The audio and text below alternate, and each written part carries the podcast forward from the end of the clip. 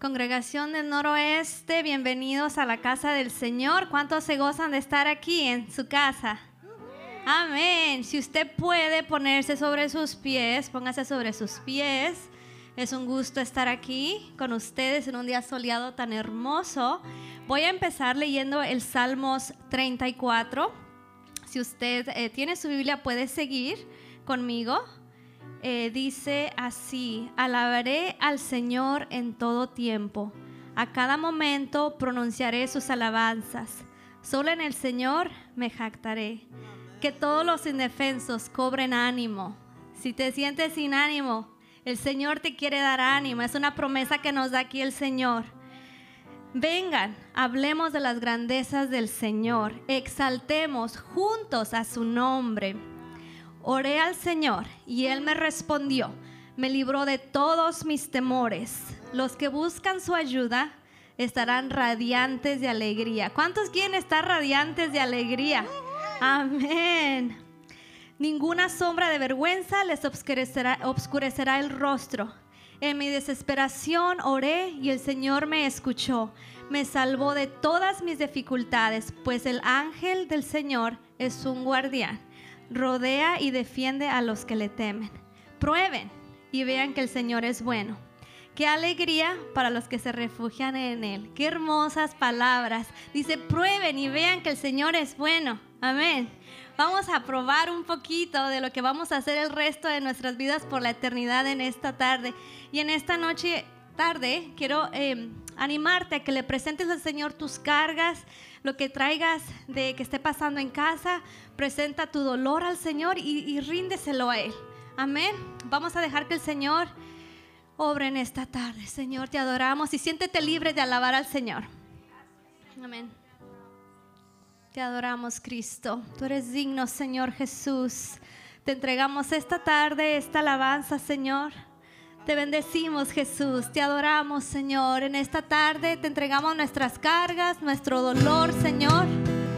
Y queremos que tú te muevas, Padre, en medio de nosotros, Señor. ¿Me puedes ayudar con tus manos si puedes?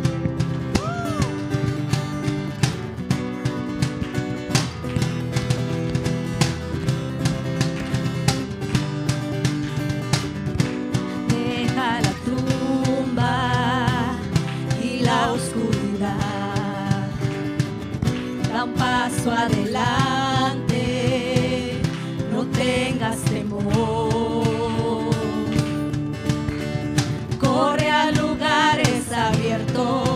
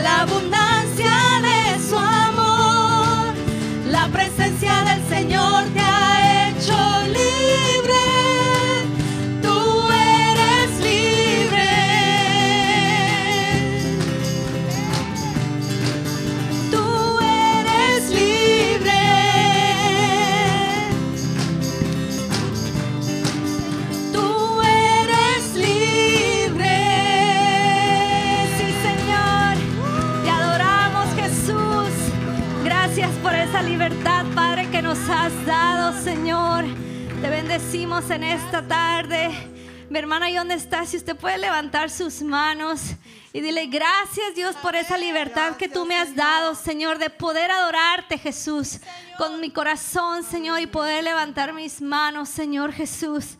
Gracias, Señor Jesús. Entregamos, Señor, todo a ti en esta tarde, Señor. Gracias, Señor. Oh, sí, Señor. Decimos sí a tu voz, oh Dios. Gracias, Cristo.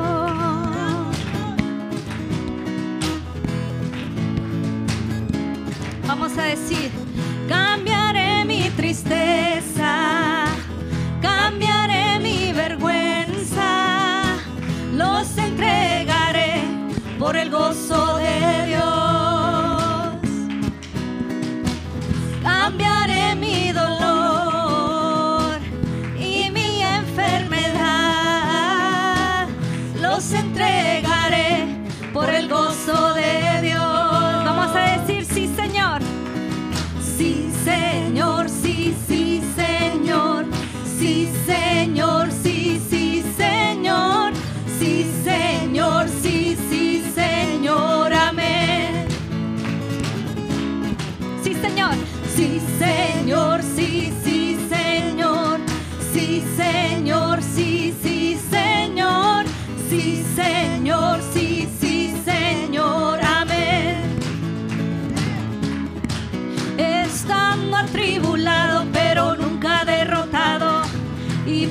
esté yo. Maldiciones no me afectan, pues yo sé a quién voy. En su gozo fuerte soy. ¿Cuánto lo creen?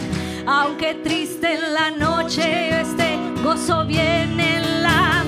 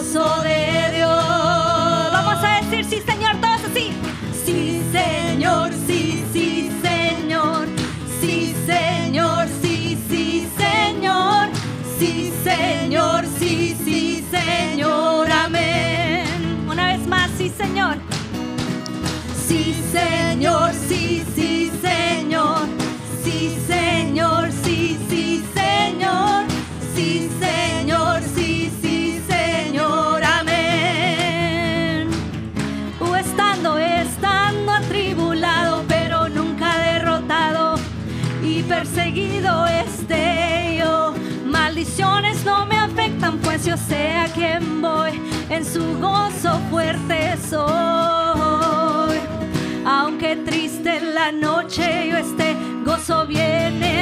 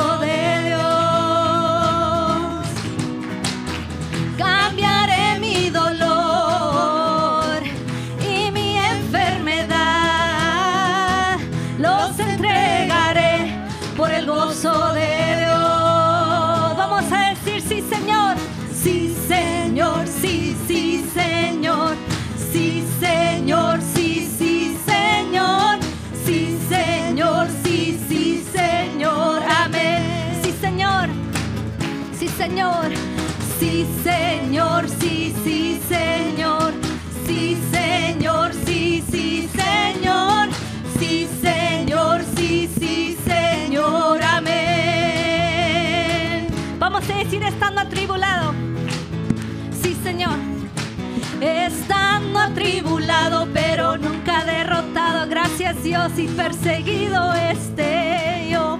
Maldiciones no me afectan, pues yo sé a quién voy. En su gozo fuerte soy. Aunque triste en la noche yo esté, gozo viene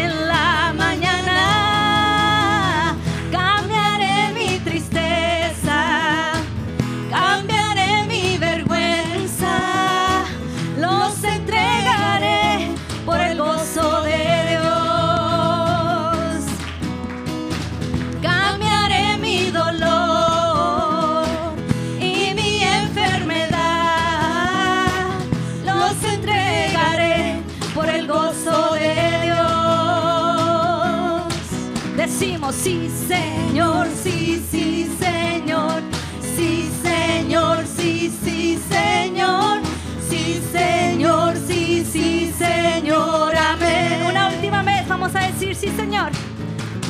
Sí, Señor, sí, sí, Señor. Sí, Señor, sí, sí, Señor.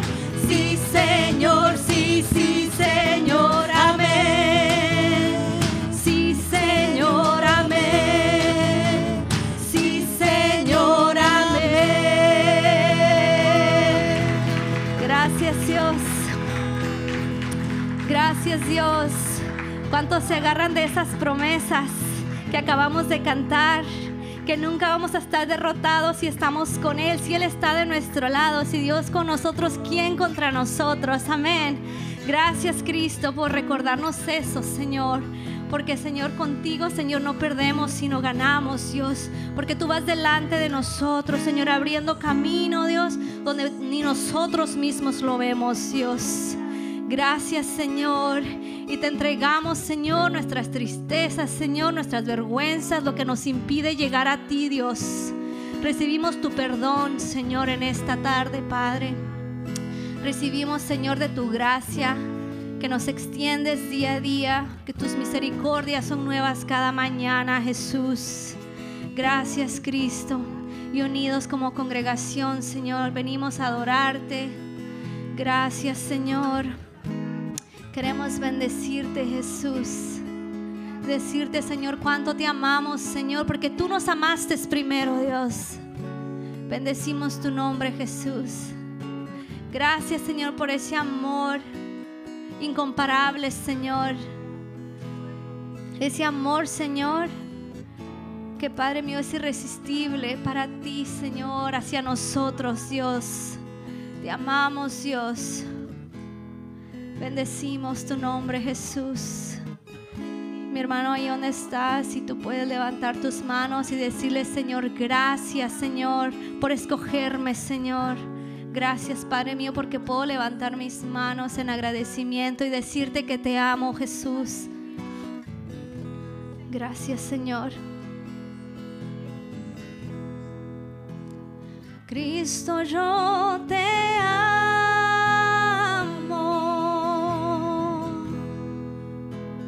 Cristo yo te amo.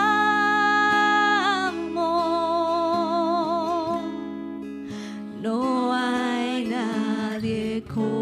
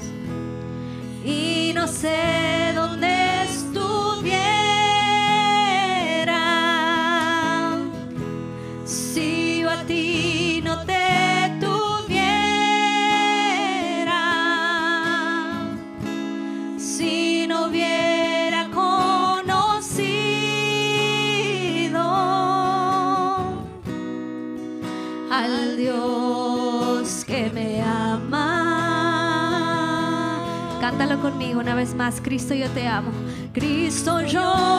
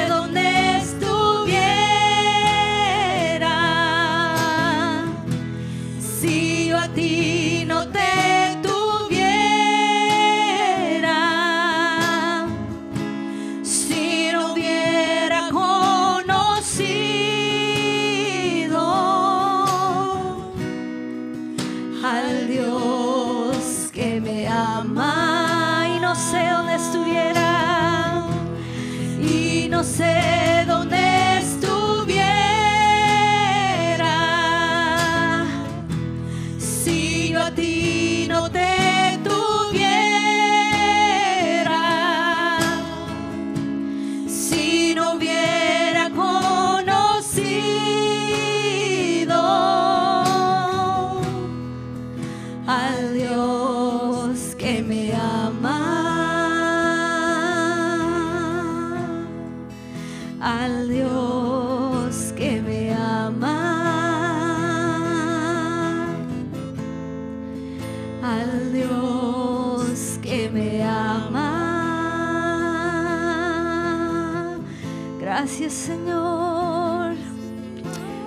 Señor Jesús, te damos en esta tarde, Padre. Te adoramos Jesús. Te bendecimos Dios. Queremos honrarte Señor Jesús en esta tarde, Padre. Queremos bendecirte. Mis hermanos, parte de nuestra adoración no es solamente levantar nuestras manos, no solamente es cantar, no solamente es servir donde servimos. Parte de nuestra adoración es dar nuestros diezmos y nuestras ofrendas. Amén. ¿Cuántos generosos hay aquí? La Biblia dice en Juan 3:16 que es muy conocido porque de tal manera amó Dios al mundo que dio a su Hijo unigénito. Si nuestro Señor Jesús dio primero, qué generosidad. Entonces nosotros tenemos esa generosidad también. Así que te voy a invitar que si tú tienes tu diezmo y tus ofrendas, las traigas acá. Kids, I know we got some generous kids. Podemos ser generosos con nuestro tiempo, niños, ¿verdad? Con nuestro tiempo, con nuestras finanzas. Así que traigan su ofrenda y vamos a seguir adorando al Señor. Hay un proverbio que dice que el mundo del generoso se expande, se expande. Eh, dice el mundo del stingy, del que es codo, se hace más pequeño y pequeño. Pero nosotros no somos codos, ¿verdad? Somos generosos, amén. Y vamos a seguir adorando al Señor. Yo te invito a que traigas tus ofrendas, vamos a orar. Señor, te damos gracias, Señor, en esta tarde por escogernos, Dios, por dar, Señor, tú primero, Señor, por dar a tu Hijo por nosotros, Jesús, para que podamos tener este tiempo de libertad, Señor, en donde vivimos el día de hoy, Señor Jesús, porque somos un pueblo generoso, Señor, al que tú has escogido, Señor, para este tiempo, Señor. Yo te pido que tú bendigas a cada familia, Señor, en, este, en esta iglesia, en este hogar, cada niño, cada joven, Señor Jesús, bendícelos con salud, Señor, bendícelos, Señor, con sus finanzas, con sus trabajos trabajo, Señor. Que nada les haga falta, Señor. Que tu ángel guardián, Señor, siempre los esté guardando, Padre. Te adoramos, Jesús. Queremos seguir adorándote, Señor Jesús, porque tú eres bueno, Señor. Gracias, Señor Jesús. Queremos adorarte, Jesús. Gracias, Dios. Gracias, Señor. Sí, Señor. Vamos a decir, vine a adorarte todos juntos. Sí, vine a adorarte, vine a postrarme,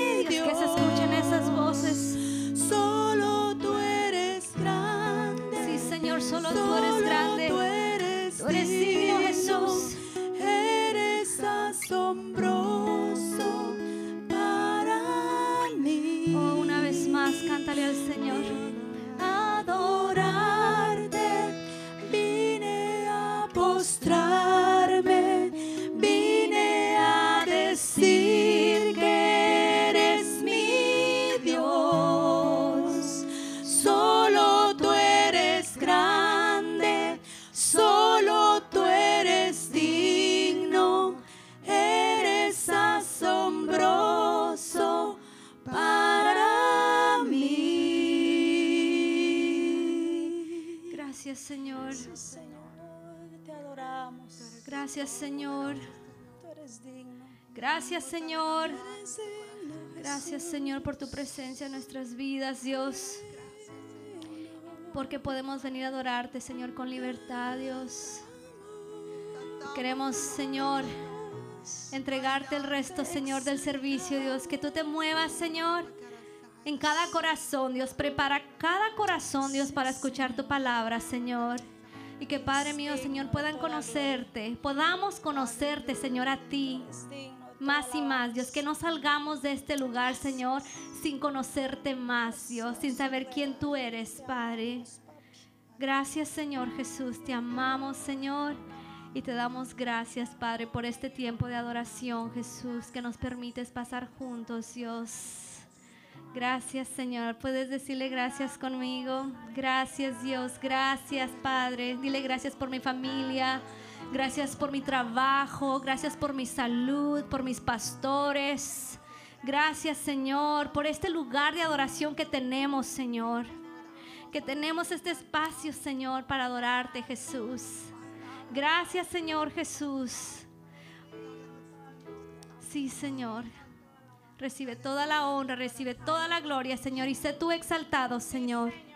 Gracias, Señor. Dios es bueno, amén. Siempre bueno. Sí, Él se lo merece. Gracias Dios. Gracias. Les invitamos a mirar eh, anuncios. Entonces pueden tomar su asiento. Bienvenido a la Iglesia del Noroeste. Es un placer tenerle con nosotros. Si esta es la primera vez que nos visita, le animamos a llenar una tarjeta de conexión la cual puede encontrar a la entrada del santuario y una vez la haya llenado, puede dejarla allí mismo. Nos gustaría mucho conocerle. También le invitamos a escribir en esta tarjeta si tiene peticiones de oración, acciones de gracias o si quisiera recibir más información. Si prefiere, puede llenarla en nuestra página de internet nwcfoursquare.org. Permítanos recordarle lo siguiente usar su mascarilla, desinfectar o lavar sus manos y mantener al menos dos sillas de distancia entre una familia y otra. Estamos haciendo lo mejor posible para mantenernos saludables. Aquí en la Iglesia del Noroeste consideramos el dar nuestros diezmos y ofrendas como parte de nuestra adoración a Dios. Damos para que el Evangelio pueda ser compartido a toda la ciudad de Federal Way y más allá. Hay varias maneras en que podemos mantenernos fieles en nuestro dar puede hacerlo en nuestra página de internet o en la aplicación de la iglesia en su teléfono celular. De clic en la palabra Give y siga las instrucciones. También puede usar un sobre y depositarlo en el cofre o puede enviar un cheque a nuestra oficina. De nuevo, bienvenido, siéntase en casa.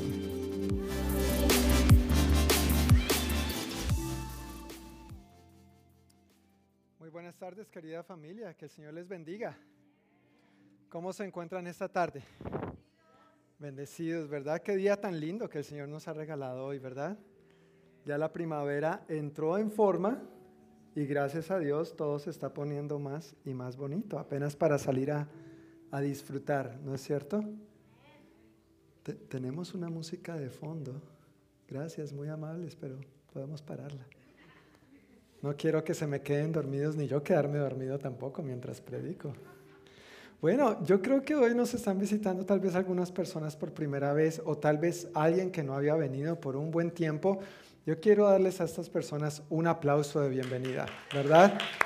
Vamos a decirles bienvenidos, nos alegra mucho verles de nuevo, estar aquí con nosotros. Obviamente ha sido más de un año bastante agitado, con muchísimos cambios, eh, con, bueno, una infinidad de, de situaciones que se nos han presentado, pero que por la gracia de Dios estamos donde estamos, ¿verdad? Por la gracia de Dios estamos aquí, estamos bien, Él ha sido bueno, Él ha sido fiel y hemos venido aquí para adorarle y decirle que Él es bueno, que Él es grande, que Él es misericordioso, que Él es digno de recibir toda nuestra alabanza y toda nuestra adoración. Yo estoy muy agradecido con Dios y espero que tú también, ¿verdad? Dios ha sido tremendamente bueno. Pues antes de pasar con algunos anuncios,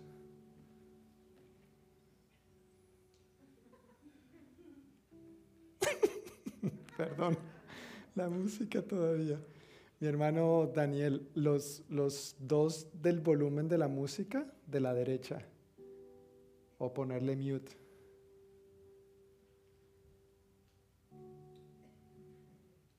¡Eh! Otro aplauso. lo logramos, lo logramos. Como diría mi hija Sarita cuando era más chiquita, lo, lo logramos. Lo, lo logramos. Bueno, antes de entrar en materia, recuerden, esto es en vivo y en directo, ¿verdad? y nos pasan ese tipo de situaciones, pero eso es lo bueno de estar en familia también y de estar en confianza, ¿sí o no? ¿Sí o no? Ay, gracias. llegué a decir, bueno, tal vez no. Pero antes de entrar en materia con la palabra hoy, eh, solamente un par de anuncios para compartir. Número uno, recordar que debido a que nos movimos por las remodelaciones del santuario a la capilla de nuevo, ¿están felices de estar en la capilla? Yo como que me siento feliz de estar en la capilla. Estoy agradecido por el santuario, obviamente, es una bendición y fue un buen lugar por un buen momento, pero ahora por las remodelaciones que se están llevando a cabo ahí, estamos aquí de nuevo, pero es como sentirse en casa. ¿No les parece? Y, y amén, gracias Hugo, gracias mi hermano.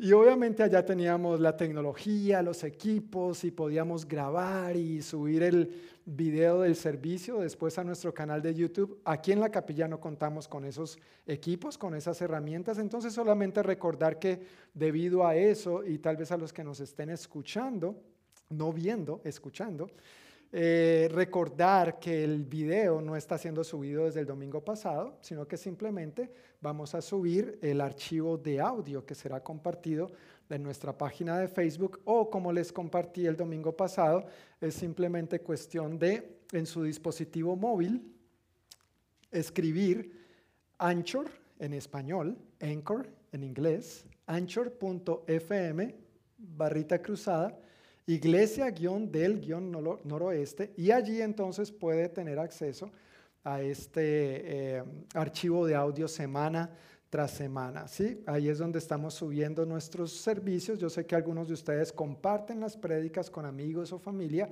aquí mismo o que están fuera o si en algún domingo usted no puede llegar por X o Y razón, pues no se puede quedar sin recibir la palabra de Dios, especialmente ahora durante esta serie de enseñanzas para que no le pierda el hilo, porque obviamente una cosa nos lleva a la otra, entonces es bueno ponerse al día con esto. O una manera más sencilla, mi hermano Dani, si podemos poner la siguiente imagen, si usted tiene su dispositivo móvil, en este momento simplemente sáquelo, apunte su camarita ahí y allí entonces usted le da clic y lo lleva directamente allá y pues le sugiero que lo, que lo guarde porque no vamos a estar anunciando esto domingo tras domingo. Simplemente apúntelo ahí, lo pone en su navegador como sus favoritos. Si me va a tomar foto, me avisa para sonreír un poquito. ¿sí? ¿Estoy peinado? Sí, sí. Y a mi esposa, ¿estoy buen mozo? Sí, también. Gracias, mi amor. Pero no es para mí, es para allá. Entonces, guarda eso ahí en sus favoritos, en su dispositivo móvil, y ahí ya puede estar conectado con su iglesia local en cuanto a las prédicas se refiere. Y el otro anuncio que tengo para compartir en esta hora tiene que ver con nuestra reunión de oración mensual, tan solo una hora. El primer viernes de cada mes, como iglesia, como congregación local, estamos dedicando una horita. El viernes, el primer viernes de cada mes, en este caso será el 7 de mayo, de 7 a 8 de la noche. Y este tiempo de oración lo tenemos abajo, justamente debajo de donde estamos, en el salón L1. Entonces todos estamos cordialmente invitados a participar de este tiempo. No es solamente para el equipo de oración, varios de ustedes sirven en el equipo de oración, pero no es solamente para el equipo de oración, eso es un tiempo de oración abierto para toda la congregación. Queremos seguir orando como empezamos estos 21 días del año, con los días de enfoque, de oración y ayuno. Esa sigue siendo nuestra guía de oración, pero también obviamente es un tiempo para orar para otras, por otras necesidades. ¿Tienes necesidades? Bueno, ese es un tiempo para orar por tus necesidades. Queremos apoyarte, queremos orar los unos por los otros, queremos orar por nuestra ciudad, por nuestra nación, por nuestro mundo, que tanto necesita del Señor. Entonces, el viernes 7 de mayo, por favor, ojalá puedas apartar esta horita. Es literalmente tan solo una hora, de 7 a 8 de la noche. Entonces, eh, iglesia, animémonos y seamos parte de lo que Dios está haciendo a través de la oración y durante este tiempo de oración también. Amén. Bueno, estos eran los únicos dos anuncios que tenía para compartir hoy. Y ya entrando en materia con la palabra de Dios en esta hora, mi hermano Dani, ¿tú me puedes hacer el favor de bajar los reflectores un poquito? Gracias, muy amable. Gracias a Dios por Daniel, ¿verdad? Ay, mi hermano Daniel, gracias, gracias. No, no, no, bájalos, bájalos. gracias, sí, estos, gracias, ahí está bien. Ya no quiero salir de aquí bronceado, me sentía como en una cámara bronceadora. Bueno, una de las maneras en que Jesús enseñó, y lo vemos muy clara y evidentemente en los evangelios, de, entre las varias maneras de enseñanza que él usó, metodologías pedagógicas, si pudiéramos llamarle de esa manera, él usó las parábolas. Si has leído en los evangelios la parábola de esto, la parábola de aquello, ¿verdad? Una parábola es el relato de una historia usando aspectos de la vida cotidiana, conocidos por el oyente, para comunicar una enseñanza. Y es un método agradable y fácil de recordar. Bueno, Jesús usó parábolas con ese propósito, para que sus oyentes pudieran reconocer y visualizar fácilmente los ejemplos que él estaba usando en estas parábolas, porque las parábolas contienen verdades y principios que transforman la vida de todo aquel que las escuche, pero las practique. No se trata solamente de escuchar, sino de practicar, ¿no es cierto? Y precisamente ese es el enfoque de nuestro estudio en el Evangelio de Marcos. Estamos en misión con Jesús, un estudio a través del Evangelio de Marcos, y hoy vamos a ver varias de estas parábolas en Marcos capítulo 4, versículos 1 al 34. Entonces, si tiene su Biblia, yo quiero, quiero pedirle el favor que la abra allí conmigo. Si no tiene una, recuerde que allí frente a usted hay una como esta, que es para su uso. Puede usar una de estas. Está bilingüe, porque entendemos que varios de nosotros tal vez podrían sentirse más cómodos leyendo en inglés, entendiendo mejor en inglés. Entonces está en español y está en inglés. Puede usar esa Biblia y vamos a estar en la página 1489. Página 1489. Entonces recordando un poquito el enfoque de esta serie de enseñanzas sobre Marcos no están dirigidas tanto, y el mismo Evangelio de Marcos no está dirigido tanto a, lo que Jesús dijo, sino a lo que Jesús hizo. Y ese es el enfoque mío también al pasar por el Evangelio de Marcos. Quiero recalcar lo que dije al principio, en la primerita enseñanza, cuando introduje esta serie, no vamos a ir meticulosamente versículo por versículo porque no tenemos tiempo para eso, pero nuestro enfoque principal al entender que Marcos fue dirigido a lo que Jesús hizo, entonces nosotros también queremos mm, enfocarnos de igual manera. El pensamiento de los creyentes o de los eh, gentiles, de los romanos a quienes se piensa que fue escrito este evangelio puntualmente, no era háblame de Jesús, sino muéstrame a Jesús. Y ese sigue siendo nuestro enfoque hoy en día. Podemos hablar, podemos decir mucho de Jesús, mucha gente dice mucho de Jesús, pero en realidad queremos ver a Jesús. Y tú y yo, como discípulos consagrados, queremos mostrar a Jesús. Amén. No solamente queremos hablar de Jesús, pero queremos mostrar a ese Jesús vivo que vive en ti y en mí. Entonces ya estamos en Marcos capítulo 4. Vamos a estar abarcando versículos 1 al 34, así que vamos a tratar de hacerle rapidito, sin entrar en muchos detalles sobre cada uno de estos versículos. Pero hay cuatro secciones básicamente en esta porción donde nos muestra cuatro parábolas. Y la primera de ellas la encontramos en los versículos 1 al 20, la famosa parábola del sembrador, ¿no es cierto? O si tiene nueva traducción viviente como yo, algunas dicen la parábola del agricultor que siembra semillas, algo así. Pero la parábola del sembrador. En esta parábola nosotros encontramos tres elementos muy importantes. Uno es el sembrador, ¿correcto? Dos, ¿qué hace el sembrador? ¿Sembrar qué? La semilla. Y número tres, el tercer elemento muy importante en esta parábola son los terrenos, los diferentes terrenos en los que cae la semilla. El sembrador, de acuerdo a esta parábola, es quien lleva la palabra de Dios a otros. La semilla es la palabra de Dios, el mensaje del Evangelio. Y los terrenos son las diferentes formas en que el oyente puede recibir la palabra de Dios. Y esta parábola en particular nos presenta cuatro diferentes tipos de terreno, pero no solamente cuatro diferentes tipos de terreno, sino cuatro diferentes niveles de profundidad en que cae la semilla, en cómo la semilla puede ser recibida. Empezando o dando introducción a esto, en los versículos 1 al 3 dice así, una vez más, Jesús comenzó a enseñar a la orilla del lago. Pronto se reunió una gran multitud alrededor de él, así que entró en una barca. Luego se sentó en la barca, mientras que toda la gente permanecía en la orilla. Les enseñaba por medio de historias que contaba en forma de parábola como la siguiente. Escuchen, un agricultor salió a sembrar y empieza a describir una por una las cuatro clases de terreno en que esa semilla cayó. El primer clase de terreno lo encontramos en, el versículo 4 y su significado en el versículo 15. Dice que algunas de estas semillas cayeron sobre el camino. Marcos 4, versículo 4 dice, a medida que esparcía la semilla por el campo, algunas cayeron ¿dónde?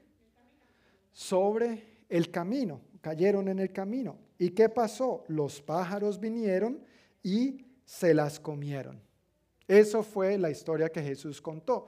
Si siguiéramos leyendo versículo por versículo, más adelante, por ahí en el versículo 10 más o menos, nos encontramos que los discípulos y los que se quedaron, de, entre toda la gente que había ahí, solamente los discípulos y algunos se quedaron con el Señor y le dijeron, oiga Jesús, por favor, explíquenos porque no entender, no comprendo, no comprendo. ¿Verdad? Se quedaron ahí. Explíquenos un poquito más, por favor. Y entonces Jesús les dice, bueno, si no entienden esto tan sencillo, estas parábolas, ¿cómo van a poder entender el resto? Pero está bien, aquí les voy a explicar. Y empieza la otra tanda de esta parábola del sembrador, pero con la respectiva explicación que de este terreno en particular lo encontramos en el versículo 15. Dice, las semillas que cayeron en el camino representan a quienes? A los que oyen el mensaje, pero enseguida viene Satanás y lo quita. Oyen el mensaje, no es que no lo oigan, lo oyen, pero viene Satanás como un pajarito que ve una semilla por ahí mal puesta y claro, se, la, se la, come, la, la arrebata. Al caer la semilla en el camino, en primer lugar, una semilla no es para que se eche sobre el camino, ¿correcto? no es el lugar más adecuado, más correcto para llevar a cabo una buena siembra. Y en segundo lugar, al quedar sobre el camino, nos indica o da por sentado, quiere decir que queda en dónde? En la superficie, queda de manera superficial. Igualmente, cuando tú y yo recibimos la palabra de Dios, debemos cuidarnos de que no quede en la superficie de nuestro corazón. Porque si queda en la superficie, si no permitimos que penetre, que llegue adentro, si no le damos la cabida, el lugar de importancia que le corresponde a la palabra de Dios, va a venir el enemigo. Va a venir como un pajarito, va a ver esa semillita ahí encima superficialmente y ¿qué va a hacer? Se la va a llevar, se la va a robar. Dice Juan capítulo 10, versículo 10, que el ladrón no viene sino para qué? Para robar, matar destruir. Bueno, si, si no damos a la palabra de Dios, a la semilla, el lugar apropiado en tu vida y en la mía, Si hay alguien que está muy pendiente a eso, ¿y quién es? Satanás. Él está vigilante, buscando como león rugiente a quién devorar. Y Él quiere arrebatar de nosotros esta semilla que el Señor quiere plantar. Este primer terreno representa básicamente cuando la palabra de Dios la dejamos de manera superficial en nuestra vida y no profundizamos en ella, ni le permitimos que profundice y se arraigue más adentro en nuestro corazón. Otras de las semillas, continúa diciendo esta parábola, cayeron en tierra poco profunda con roca debajo de ella. Y eso lo vemos en los versículos 5 y 6 de Marcos 4. Otras cayeron en tierra poco profunda, con roca debajo de ella. Las semillas germinaron con rapidez porque la tierra era poco profunda. Pero pronto las plantas se, marchitaron bajo el calor del sol. Y como no tenían raíces profundas, ¿qué pasó? Murieron, murieron. Nuevamente, vuelvo y reitero, no es que no oyeran la palabra, la oyó.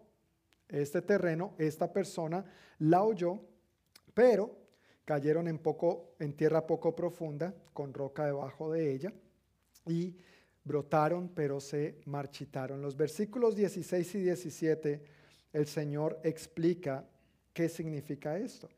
Las semillas sobre la tierra rocosa representan a los que oyen el mensaje, y de inmediato lo reciben con alegría, pero como no tienen raíces profundas, no duran mucho.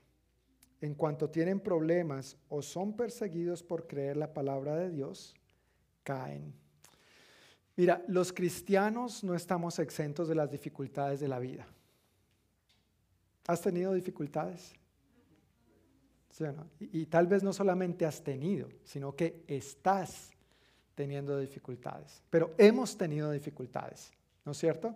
Los cristianos no estamos exentos de las dificultades de la vida, de los problemas que la vida nos presenta o inclusive, como el Señor dice aquí, de las persecuciones. Claro, tal vez no experimentamos persecución como en otros países completamente cerrados al Evangelio, pero tal vez se ha sufrido ese tipo de persecución más sencilla, pero que es molesta como la burla, el sarcasmo, tal vez la propia familia, como a Jesús, ¿no? El domingo pasado, ¿recuerdas? Está fuera de sí, dijo su propia familia de él, le, falta una, una tuerca a Jesús. Y tal vez tú y yo experimentamos a veces este tipo de situaciones. A veces, como ya me han escuchado decirlo en otras ocasiones, eh, se predica un evangelio donde se dice, ven a Cristo y todos tus problemas se acabarán. Eso es mentira. Eso es mentira. Uno viene a Cristo y a veces los problemas son peor, son más. ¿Sabes por qué? Porque somos como peces en un río. El único pez que nada contra la corriente es uno. ¿Sabes cuál es? El pez vivo. El pez vivo. El muerto se lo lleva la corriente. Tú y yo estamos vivos en Cristo y tú y yo estamos nadando contra corriente y los problemas se nos van a venir encima. El mundo nos va a mirar raro, nuestra propia familia muchas veces nos mira raro y piensan que nos falta una tuerca. No sé si te ha pasado, pero podría pasar, ¿no es cierto? Entonces, nosotros no estamos exentos a los problemas. Venir a Cristo no es el fin de los problemas. Jesús experimentó muchos problemas, mucha persecución, mucha oposición, muchos desafíos. ¿Por qué nosotros no habríamos de enfrentar lo mismo en nuestra vida? Ahora, cuando estas situaciones se presentan, cuando esto sopla contra nosotros queriendo hacernos caer o volvernos atrás, lo que nos mantiene en pie si nos comparamos con la plantita que sus raíces eran poco profundas, lo que mantiene en pie a una planta, uno de estos árboles, por ejemplo, que tenemos aquí afuera, altísimos, ¿qué son? Las raíces. ¿Y cómo son esas raíces? Profundas y fuertes, profundas y fuertes. Cuando estamos en temporada de vientos fuertes aquí, yo oro. Señor, que ninguno de estos árboles se nos vaya a caer encima, por favor. Que esas raíces estén fuertes, que esas raíces estén firmes. Y si tú vives o cerca a tu casa hay árboles de este tipo, seguramente es tu oración también, porque no queremos que ninguno de esos arbolitos se nos caiga encima nuestro. Pero lo que permite que esos árboles permanezcan firmes frente a las eh, tempestades, frente a los vientos recios con que a veces soplan contra ellos, son las raíces. En nuestra vida a veces hay situaciones que soplan fuerte contra nosotros y quieren hacernos caer, quieren hacernos doblegar, quieren hacernos volver atrás, pero para atrás ni para coger impulso. Al igual, que al igual que esos árboles, al igual que esa semillita, nosotros necesitamos echar raíces. Pero hay dos factores importantes en la vida para echar raíces profundas y fuertes. Uno de esos factores es el tiempo y el otro es la constancia. Tiempo y constancia son indispensables para echar raíces profundas y fuertes. ¿Quiénes aquí tienen plantitas en, su casa? Ok, muy bien. Asumo que si tienen plantitas en su casa, yo no estoy levantando mi mano por mí, solo para que sepan, no soy nada bueno con las plantas, pero asumo que si levantaste la mano, tal vez conoces un poquito de plantas. Si tú tienes una planta hoy en un recipiente, ¿cómo se llama? ¿Macetero? Gracias, macetero. Y mañana la pones en otro, y pasado mañana la pones en otro, y pasado mañana la pones en otro. Y de repente, cuando llega el domingo otra vez, vuelves al primero y así sucesivamente. ¿Qué va a pasar con esa plantita? Se va a morir, va a terminar muriéndose, porque no va a echar raíces profundas ni fuertes. Pueda que la matita aguante por un tiempo, pueda que la matita alcance a florecer, a echar su fruto, a ponerse bonita, pero tarde o temprano esa matita va a morir, no va a prosperar, no va a fructificar. Y eso es lo que pasa con nosotros también, cuando de pronto un día estamos con el Señor, pero el otro no, quizá el otro sí, el otro no, o quizá uno sí, seis no, y llega el domingo otra vez y pretendemos plantarnos en el Señor. Hermanos, echar raíces en el Señor no es de domingos, de cinco a seis y media. Echar raíces en el Señor es un trabajo constante implica nuestra constancia, implica continuidad, implica perseverancia, implica que estemos en Él aunque los vientos soplen fuerte contra nosotros. Porque a la larga esas raíces que echemos en el Señor es lo que nos va a permitir permanecer frente a esas dificultades, frente a esos problemas de la vida. En este caso, la semillita cayó, era un terreno poco profundo, entonces claro, brotó rápido pero eventualmente vino el sol, los problemas y la marchitaron, murió. Que tu vida y la mía no sean como esa semillita. Amén. Que tu vida y la mía busque realmente plantarse en el Señor para que entonces cuando vengan los problemas de la vida, nosotros podamos permanecer firmes en Cristo Jesús. Siguiendo adelante, dice que otras semillas cayeron entre espinos. Versículo 7. Otras semillas cayeron entre espinos, los cuales crecieron y ahogaron los brotes, así que esos brotes no produjeron grano. Saltando al versículo 18 y 19, dice lo que esto significa. Las semillas que cayeron entre los espinos representan a los que oyen la palabra de Dios. ¿Te das cuenta cada uno de estos tres que tienen en común? Que han oído la palabra de Dios, pero algo ha pasado. Las semillas que cayeron entre los espinos representan a los que oyen la palabra de Dios. Pero muy pronto el mensaje queda desplazado por las preocupaciones de esta vida, el atractivo de la riqueza y el deseo por otras cosas, así que no produce ningún fruto. Si hay algo que tiene la capacidad de ahogar la palabra de Dios en nuestra vida, ahogar, o en el caso de algunos, ahorcar, la palabra de Dios en nuestra vida son las preocupaciones y qué más? Y el atractivo por las riquezas. ¿Has estado preocupado alguna vez? Y, no es verdad que cuando uno está preocupado como que no tiene cabeza para otra cosa, ¿no es cierto?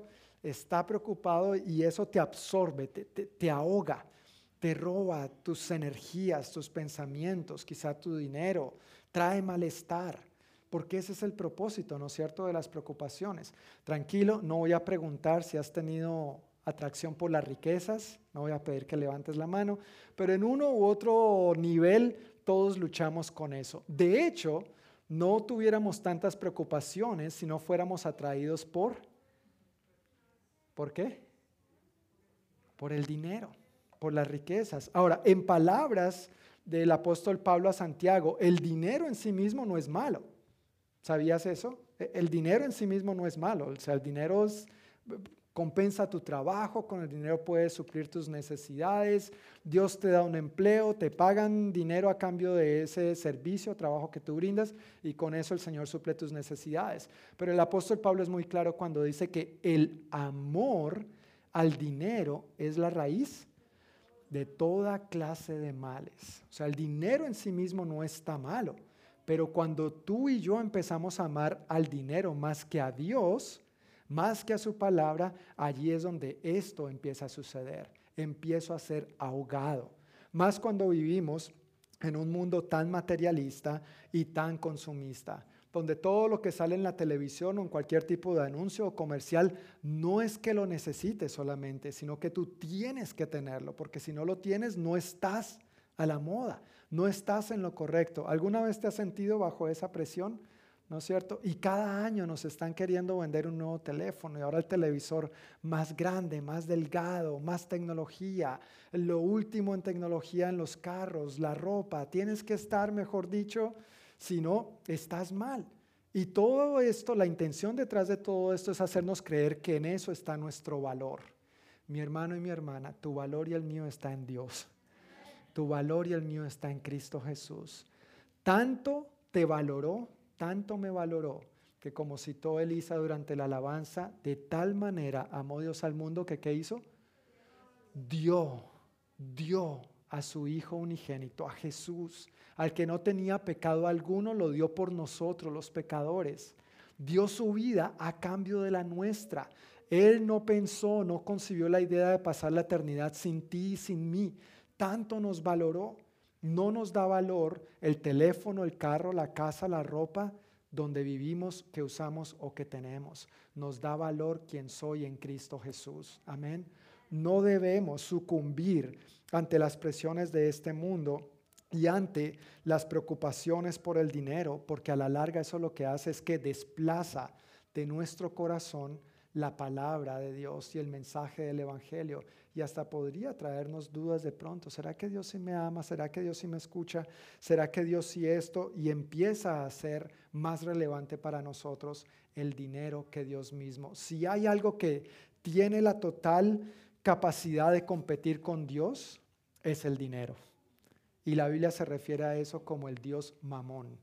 Cuando mamón toma el lugar que le corresponde a Dios en nuestro corazón, estamos fritos. Se dice por ahí que el dinero es un buen siervo, pero un amo terrible. Tu amo es Cristo, no el dinero. En Cristo encontramos un buen amo. Pero si permitimos que el dinero tome el lugar que le corresponde a Cristo, entonces debemos atenernos a las consecuencias. La palabra va a ser ahogada en nosotros y simplemente nos vamos a quedar sin dar fruto y eventualmente moriremos. Eso no es lo que queremos para nosotros. Amén. No queremos eso. Estos tres tipos de terreno que hemos visto hasta ahora, vuelvo y reitero, no es que ninguno no escuchara la palabra. Todos la escucharon, pero cada uno la llevó a cabo de una manera equivocada no le dio el lugar que le correspondía en su vida, no permitió que penetrara más profundamente en su corazón. Sin embargo, nos falta un terreno y este es el buen terreno. ¿Listos para llegar al cuarto terreno? Versículo 8 dice así, pero otras semillas cayeron en tierra fértil y germinaron y crecieron y produjeron una cosecha que fue 30, 60 y hasta 100 veces más numerosa de lo que se había sembrado. Versículo 20 nos dice qué significa esto. Y las semillas que cayeron en la buena tierra representan a los que oyen y aceptan la palabra de Dios y producen una cosecha 30, 60 y hasta 100 veces más numerosa de lo que había sembrado. ¿Cómo ser una buena tierra? Y tal vez valga la pena que nos preguntemos, ¿soy una buena tierra? ¿Estoy siendo una buena tierra en la cual la palabra, la semilla, está siendo sembrada en mí? Pues este versículo nos da tres puntos claves. ¿Cómo ser una buena tierra? Dice ahí número uno, esta tierra fértil es el que qué. ¿Qué leyó conmigo? Leamos versículo 20 nuevamente. Y las semillas que cayeron en la buena tierra representan a quienes? A los que oyen. Número uno, ¿qué hay que hacer? Oír la palabra. Número dos, aceptar o recibir, aceptar la palabra de Dios. Y número tres, producir un fruto, producir una cosecha, dar fruto. No se trata solamente de oír la palabra, se trata de qué? De aceptarla. Y una vez la acepto, naturalmente va a haber un fruto en mi vida. E, es imposible, es imposible no recibir una semilla, apropiarse de esa semilla y no dar un fruto al respecto. Cuando nosotros hacemos esto, según el apóstol Pablo en Romanos capítulo 10, versículo 17, dice que la fe viene por el oír. ¿El oír qué? La palabra de Dios, la palabra del Señor. Debemos oír la palabra del Señor, porque cuando oímos la palabra del Señor, ¿qué pasa con nuestra fe? Nuestra fe crece. ¿Quieres que tu fe crezca? Ok, primer paso que hay que hacer, oír la palabra de Dios. Y, cuando se refiere a oír, no se refiere al servicio, a oír la del pastor, no, se refiere a que tú la oigas, ojalá de él mismo, en tu diario vivir, léela y escúchala como si el Señor mismo te estuviera hablando. Eso va a aumentar tu fe. Pero una vez la lees o una vez la oyes, no es suficiente. Los otros tres la oyeron. Pero ¿qué les faltó? Aceptarla recibirla. Este aceptarla implica hacerla mía. Cuando yo leo la palabra de Dios, cuando tú lees la palabra de Dios, tienes que entender que Dios no está hablando de terceros. Claro, hay historias que hablan de terceros, no quiero ser mal entendido con esto, pero Dios te está hablando a quién? A ti y a mí. Tal vez en este momento uno podría estar pensando, ay, ojalá fulanito estuviera aquí. No, no es para fulanito, es para ti. Como seres humanos tendemos mucho a pensar así. Ay, si, ese familiar que tal vez estás pensando, ¿no es cierto? Si estuviera aquí, ay Señor, ayúdame a comunicarles. Bueno, amén, entrégaselo al familiar en el momento adecuado, al vecino, al amigo, al compañero de trabajo. Pero en este momento el que está escuchando esto, ¿quiénes somos? Tú y yo. Es para nosotros. Y créeme, yo no estoy hablando de aquí para allá. Esto tiene que ver conmigo también. Nosotros tenemos que apropiarnos recibir, aceptar esto. Segunda de Timoteo 3, 16 y 17 dice que cuando nos acerquemos a la palabra de Dios, creamos que por medio de ella somos enseñados, por medio de ella nos muestra lo que está mal, por medio de ella nos corrige y por medio de ella somos instruidos en lo que es correcto, en lo que es justo. No es para otros solamente, es para ti, es para mí también. Eso tiene que ver con apropiarme de ella con hacerla mía, con aceptarla. Y entonces, naturalmente, voy a producir fruto. Voy a producir fruto. Yo nunca he visto un árbol de manzanas haciendo así para producir manzanas. Porque el árbol de manzanas naturalmente produce qué? Manzanas. Si yo viera el árbol de manzanas haciendo así, pensaría que tiene problemas de constipación. Un creyente, un creyente, cuando oye la palabra, se apropia de ella, no tiene que estar haciendo para dar fruto. El fruto naturalmente va a fluir. A la larga, no se trata de decir Señor, Señor. Jesús mismo lo dijo en Mateo capítulo 7, si mal no recuerdo. Pero Señor, Señor, en tu nombre esto, en tu nombre aquello, en tu nombre lo otro. No todo el que me diga Señor, Señor. Por sus frutos los conoceréis. ¿Cómo podemos ser un terreno fructífero? Oyendo, aceptando y naturalmente el fruto va a acompañar ese proceso. Versículos 21 al 25 en Mateo 4, continuando a la siguiente parábola. Entonces Jesús les preguntó, Marcos, Marcos 4, estamos en Marcos 4. Entonces Jesús les preguntó, fíjate que no es un punto aparte, no es, no es algo diferente, viene de la parábola del sembrador, esto está conectado con lo que venimos leyendo de la parábola del sembrador. Entonces Jesús les preguntó, ¿acaso alguien encendería una lámpara y luego la pondría debajo de una canasta o de una cama? Claro que no. Una lámpara se coloca en un lugar alto, donde su luz alumbre, pues todo lo que está escondido tarde o temprano se descubrirá y todo secreto saldrá a la luz. El que tenga oídos para oír, que escuche y entienda. Luego agregó, presten mucha atención a lo que oyen Cuanto más atentamente escuchen, tanto más entendimiento les será dado y se les dará aún más. A los que escuchan mis enseñanzas se les dará más entendimiento, pero a los que no escuchan se les quitará aún lo poco que entiendan. ¿Cuál es el propósito de una lámpara? Respuesta correcta. Respuesta correcta. El propósito de una lámpara es alumbrar. Y cuando se trata de alumbrar, ¿dónde pones esa lámpara? ¿La pones debajo de algo? Si el propósito es alumbrar, ¿dónde la ponemos? ¿Dónde están estas lámparas?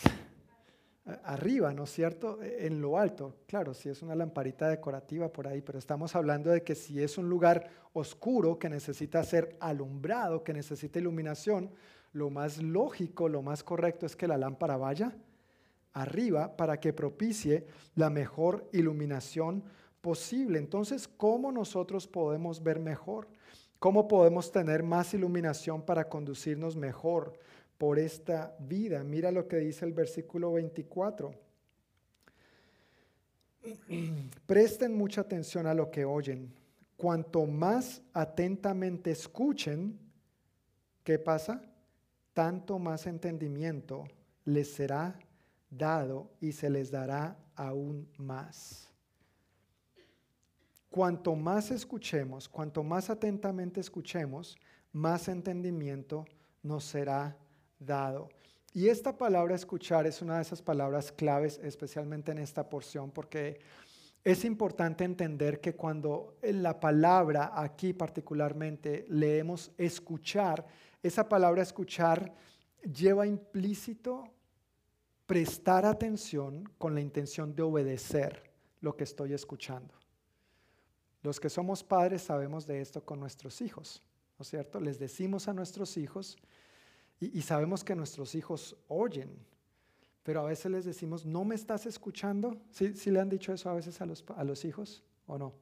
Cuando les están llamando la atención, no, no me estás escuchando. No, por supuesto que el hijo está escuchando. No es que no está escuchando. ¿Qué es lo que no está haciendo? obedeciendo, no está ejecutando, no está llevando a cabo lo que tú y yo les estamos diciendo. Es lo mismo aquí con esta palabra. No es escuchar, no es la acción física, la acción intelectual, que nuestro cerebro procese lo que nos está entrando por el oído. Tiene que ver con nuestro corazón. Hacerlo nuestro para entonces obedecerlo. Eso es lo que el Señor está diciendo aquí. Y si leemos más en detalle, y bueno, lo acabamos de leer, Jesús menciona esta frase que una y otra vez la leemos en los evangelios. El que tenga oídos, que huela. ¿Sí? Dice así. El que tenga oídos, que oiga, porque ¿para qué son los oídos? Para oír, ¿no es cierto? si solamente para aclarar, si intentas oler con la nariz no va a funcionar. Eso no funciona. Si tiene oídos, se supone que uno oye con sus oídos. Pero lo que quería decir el Señor, o en ese tiempo, eso era una expresión para decir, oiga, si está oyendo, no se haga el loco. Es con usted que estoy hablando. ¿Sí? Un papá o una mamá llamándole la atención a su hijo, oiga, jovencito, jovencita, no, no se haga el loco. Es con usted que estoy hablando y usted tiene oídos, así que me está oyendo, me está escuchando. Ahora, por favor, haga lo que le estoy diciendo que haga. Y esa debe ser nuestra posición para nosotros también. Si estamos oyendo que el Señor nos está diciendo, haz esto, haz aquello, esto es lo que tengo para tu vida, ¿qué espera el Señor de nosotros? Que obedezcamos, que oigamos y hagamos. Ahora, el sentido, la secuencia de esta escritura aquí es escuchar, pero no tanto con el oído físico, sino con nuestro corazón. Escuchar obedecer y entonces vendrá el entendimiento. ¿Hay cosas de la palabra que no entiendes a veces? ¿Sí o no? en mi caso hay cosas de la palabra que no entiendo, honestamente. Y, pero está en la palabra. Ahora, porque no lo entiendo, no quiere decir que no lo tengo que obedecer. Nosotros como seres humanos pensamos mucho que si no lo entiendo, entonces no lo tengo que obedecer. No es que no entiendo.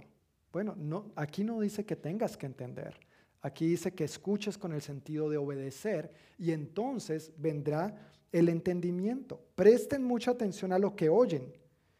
Cuanto más atentamente escuchen con la idea de obedecer, tanto más entendimiento les será dado. ¿Qué viene primero? La obediencia. Escuchar, gracias, sí, escuchar. Luego, la obediencia. Y luego viene el entendimiento. No es al contrario. No te equivoques en buscar primeramente el entendimiento, porque si buscas entender primero, tal vez te vas a quedar ahí en el círculo dando vueltas y vueltas y vueltas. Y para mencionarte solamente algunos ejemplos de esto, ¿cómo podríamos explicar el perdón? Dios nos dice, perdona a quienes te ofenden. Cuando tú y yo lo que queremos en nuestra carne es vengarnos. ¿Sí o no? desquitarnos. Bueno, parece que el único carnal pecaminoso aquí soy yo, pero eh, solamente aquí abriéndoles mi corazón, esos pensamientos me han pasado por mi cabeza.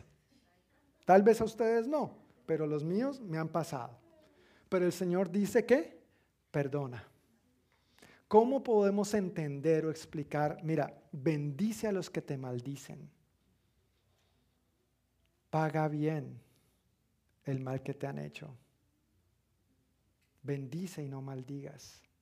¿Cómo podemos entender? Más bienaventurado es dar que recibir. ¿Cómo podemos entender que el mayor en el reino de los cielos es el que sirve a los demás? ¿Cómo podemos entender que el último será el primero? Principios, verdades como estas no son de entender, son de hacerlas nuestras y obedecer.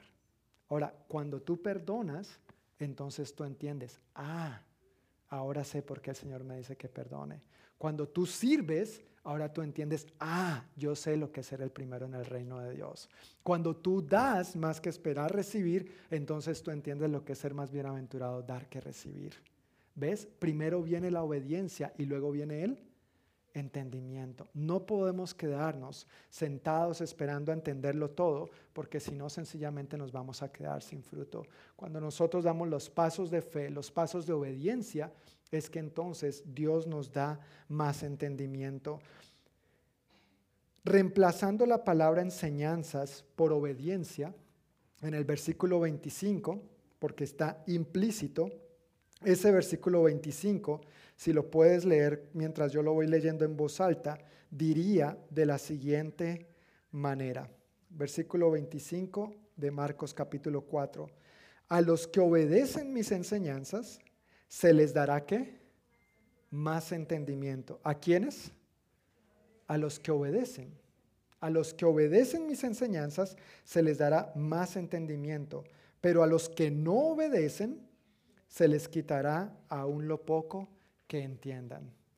¿Ves nuevamente el orden y el sentido? Primero escucho, luego entonces obedezco y luego recibo el entendimiento. Pero si no obedezco, aún lo poquito que entiendo, simplemente se me va a ser quitado. Versículos 26 al 29, la parábola de la semilla que crece. Jesús también dijo, el reino de Dios es como un agricultor que esparce semilla en la tierra. Día y noche, sea que él esté dormido o despierto, la semilla brota y crece, pero él no entiende cómo sucede. ¿Ves? No es necesario entender. No es necesario entender ni hay que entender todos los detalles. Simplemente sucede. La tierra produce las cosechas por sí sola.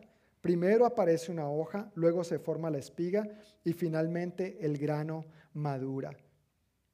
Tan pronto como el grano está listo, el agricultor lo corta con la hoz porque ha llegado el tiempo de la cosecha. El agricultor simplemente se encarga de hacer su parte. ¿Cuál es la parte del agricultor? Sembrar. Echarla. Ese es el trabajo del agricultor. El tuyo y el mío es obedecer. El tuyo y el mío es obedecer. No tienes que entenderlo todo. Yo sé que tú y yo queremos tener más entendimiento de la palabra de Dios, pero ¿sabes cuál es el secreto? Obedece. Mientras tú no obedezcas, mira, tú no vas a tener más entendimiento. ¿Quieres tener más entendimiento de los planes de Dios para ti? ¿Quieres tener más entendimiento de la palabra de Dios? Más comprensión espiritual, que los ojos de tu entendimiento espiritual, como ora Pablo en su carta a los Efesios, sean iluminados y puedas ver mejor. Obediencia. Obediencia es todo lo que Dios espera de ti y de mí. En el caso de este agricultor, él hace su parte. La semilla hace la suya. ¿Cuál es la tarea de la semilla? Brotar y crecer, según lo que acabamos de leer. Y entonces la tierra produce las cosechas por sí sola, está explicando el Señor. Si tú y yo hacemos nuestra parte, disponiéndonos como una tierra fértil para obedecer la semilla, la palabra que ha sido plantada en nuestros corazones, entonces las cosechas, vuelvo y repito, brotarán naturalmente. De lo contrario, no. ¿Quieres ver más fruto en tu vida? Yo sí. Yo quiero ver más fruto en mi vida. Y ese fruto no solamente me bendice a mí. El fruto que Dios da es para bendecir a otros también. Yo quiero ser más bendecido de lo que soy actualmente para poder bendecir a más personas. ¿No es lo mismo que tú quieres también? ¿No quieres tú tener más entendimiento de la palabra de Dios para que cuando alguien requiera una explicación, tú entonces le puedas explicar? Pero ¿cómo funciona esto? ¿Sabes cuál ha sido mi respuesta muchas veces? Honestamente no sé, pero porque lo he hecho, porque lo he vivido y he visto el fruto en mi vida, yo sé que funciona. Si tú quieres experimentarlo, obedécelo. La decisión está en tus manos. Como vuelvo y digo, o vuelvo y digo como dije al principio, no se trata tanto de lo que digamos, sino de lo que hagamos. No se trata tanto de lo que decimos, sino de lo que hacemos. Y no hay mayor testimonio ese y ese tipo de fruto en tu vida y en la mía, nadie va a poder negarlo. Ahora, una cosecha no es algo que sucede de un día al otro. Una cosecha conlleva tiempo, ¿verdad? Conlleva tiempo, conlleva esfuerzo, conlleva eh, un proceso, conlleva diferentes cosas. Y en este caso, Jesús describe, empieza a nacer, a brotar el tallo, luego la espiga y finalmente el grano o el fruto. En nuestra vida, ver el fruto de la obediencia también conlleva tiempo. Hay un orden y hay un proceso. No es el fruto y luego el tallo. Se siembra la semilla, empieza a salir el tallo, brota una ramita y eventualmente esa ramita va a echar fruto, ¿no es cierto? Conlleva tiempo. Hay procesos en tu vida y en la mía que tal vez son largos. Hay procesos en tu vida y en la mía que tal vez son más cortos y más sencillos.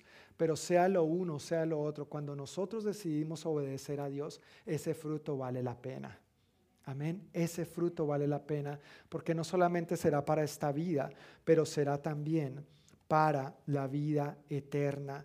Y ese proceso, desde mi punto de vista, esto es dándote aquí mi apreciación personal, basado en la palabra obviamente, pero mi apreciación personal, cuánto dure ese proceso, cuán sencillo, cuán complejo sea ese proceso, depende de tu disposición y de tu obediencia, no de la semilla.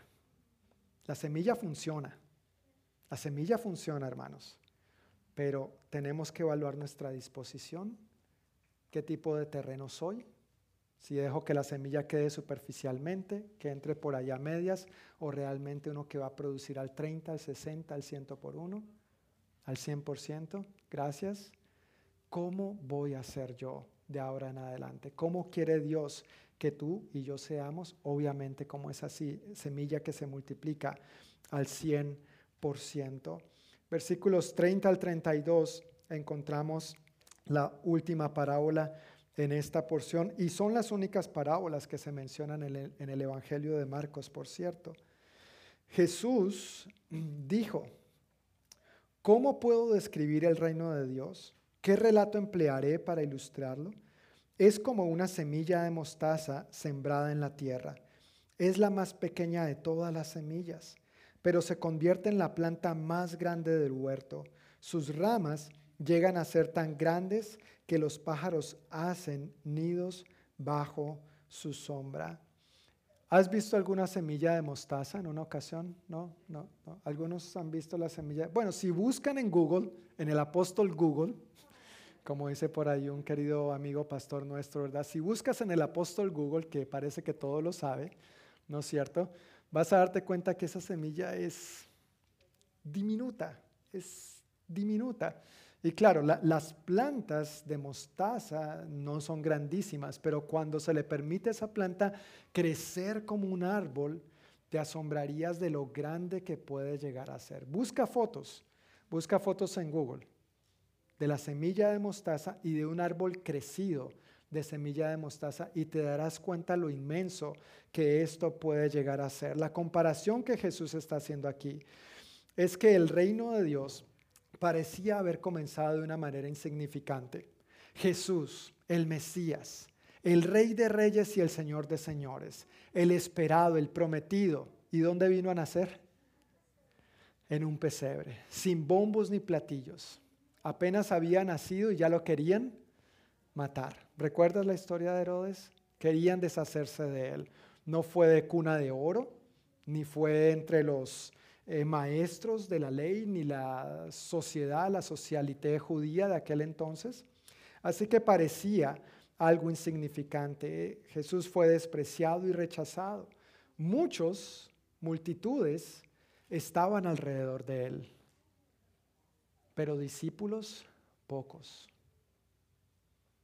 Y si me permites abrir mi corazón aquí muy honestamente contigo, muy abiertamente contigo, Multitudes hay hoy en día diciendo que son cristianos, pero discípulos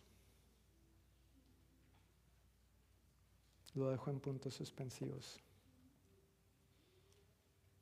Así que Jesús está haciendo esta comparación. Parece algo insignificante, parece algo mínimo, parece algo pequeño, parece algo que no tiene sentido e igualmente el Evangelio hoy en día parece algo pequeño, insignificante. Muchos se atreven a menospreciarlo, a rechazarlo. Algunos de nosotros hemos o estamos experimentando algún tipo de opresión o burla al respecto. Pero cuando le damos cabida a esa semillita insignificante, a esa semillita que algunos menosprecian, cuando esa semilla cae en buena tierra, si tú y yo somos un terreno fértil, ella va a empezar a brotar, va a empezar a germinar, nos va a infundir su vida y el fruto, la mata que va a crecer de eso, va a ser algo de lo que tú y yo nos quedemos asombrados y los que nos rodean también. ¿Y sabes qué pasa cuando eso sucede? Con toda humildad, tú y yo no vamos a sacar pecho diciendo, es que yo sí soy buena gente sino que vamos a decir, es que Dios sí es buena gente. Es que Dios es grande, es que Dios es misericordioso, es que Dios me amó tanto que fue a la cruz a morir por mí. Es su obra en mí, no he hecho la obra yo mismo, en mí mismo, a través de mí mismo. Es Cristo en mí, ya no vivo yo, sino que Cristo vive en mí. Lo que ahora vivo, lo vivo en la fe en el Hijo de Dios. No es en mis propias fuerzas, sino en el poder del Espíritu de Dios. Y esa es una oportunidad para seguir esparciendo la semilla, no solamente con nuestras palabras, sino con el fruto que otros pueden ver en nosotros y del cual otros se pueden beneficiar. Por eso es tan importante darle a la semilla el lugar que le corresponde en nuestra vida. No eres tú, no soy yo. En últimas, en últimas, Él es el sembrador. Tú y yo somos el terreno. La semilla es esto. Pero si tú y yo somos un terreno fértil, vamos a producir una cosecha abundante. En los versículos 33 y 34, solamente para abarcar la porción que queremos, hasta la que queremos llegar hoy, dice que Jesús empleó muchas historias e ilustraciones similares para enseñar a la gente tanto como pudieran entender. De hecho, durante su ministerio público nunca enseñó sin usar parábolas. Pero después, cuando estaba a solas con sus discípulos, les explicaba todo a ellos. Yo quiero ser de esos a los que Jesús les explique todo. Pero eso implica tu disposición y la mía. Eso implica que tú y yo nos acerquemos al Señor para pasar tiempo en su palabra, para pasar tiempo en oración. Jesús va a invertir en aquellos que están dispuestos a pasar tiempo con Él. El domingo pasado veíamos que cuando Jesús escogió a doce y los llamó sus apóstoles, el primer nombramiento, el primer llamado que Jesús hizo sobre esos doce fue para que estuvieran con Él. Y tú y yo seguimos teniendo este mismo llamado en nuestra vida. Es para que estemos con Él. Si tú quieres que el Señor te explique, tú necesitas pasar más tiempo con el Señor. Y eso no va a venir solamente los domingos de 5 a seis y media. Tú y yo necesitamos orar al Señor a diario. Tú y yo necesitamos acudir a la palabra del Señor a diario. Una vez hacemos esto, nos apropiamos de ella y entonces aunque no entendamos qué hacemos, la obedecemos. Cuando la obedecemos, empezamos a entender y empezamos a ver el fruto en nuestra vida. Tal vez hay áreas que van a tomar poco tiempo comprender, tal vez van áreas que van a ser un proceso mucho más largo, pero sabes que si permanecemos firmes mientras permanezcamos en el Señor, aunque los, los vientos soplen contra ti y contra mí, si hemos echado raíces profundas en el Señor, nada ni nadie nos va a hacer caer ni nos va a volver a hacer atrás. Amén necesitamos darle a esta semilla, esa que tienes en este momento entre tus manos, sea un libro físico, sea tu teléfono celular, necesitamos darle a esta semilla el lugar de honor que le corresponde en nuestro corazón. No solamente aquí como más información, pero en nuestro corazón. Cuando nos apropiamos de ella y la hacemos nuestra, no va a haber otro camino que obedecerla. Y al obedecerla, Dios te va a bendecir, Dios te va a fructificar. Es su obra en ti y es su obra por medio de ti. No se trata de ti, no se trata de mí, somos instrumentos en sus manos. Cuando esa semilla es plantada en un terreno fértil, esta semilla es la promesa que brota y crece hasta llegar, hasta llegar a ser grande y producir una cosecha 30, 60 y hasta 100 veces más numerosa de lo que se había sembrado.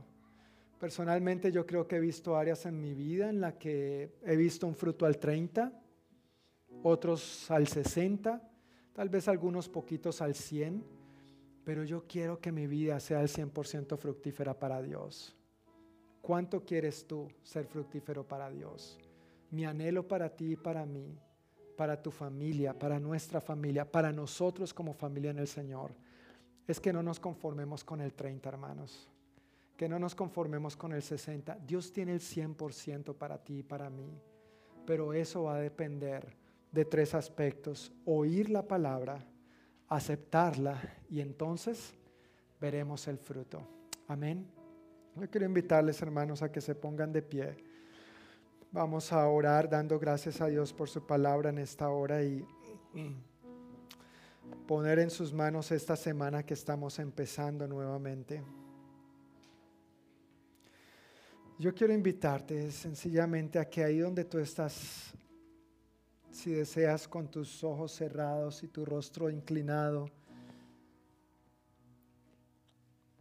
y quiero pedirle a los niños también que este tiempo por favor lo aprovechen para que estemos juntos en la presencia de Dios unos minutitos, meditando en nuestro corazón, en esta porción de la palabra que hemos recibido hoy. Yo quiero invitarte a que tú reflexiones cuál tipo de terreno tú eres. ¿Eres de los que deja la palabra de una manera superficial en tu vida, en tu corazón? ¿No, no te interesa profundizar más en ella? Ni, te interesa que ella profundice más en ti.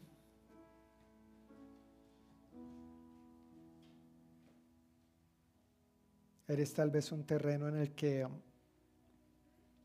permites que los problemas o las dificultades de la vida te, te, desanimen a tal punto que te derriben y te hagan volver atrás o te dobleguen a tal punto que dudes y desconfíes del Señor.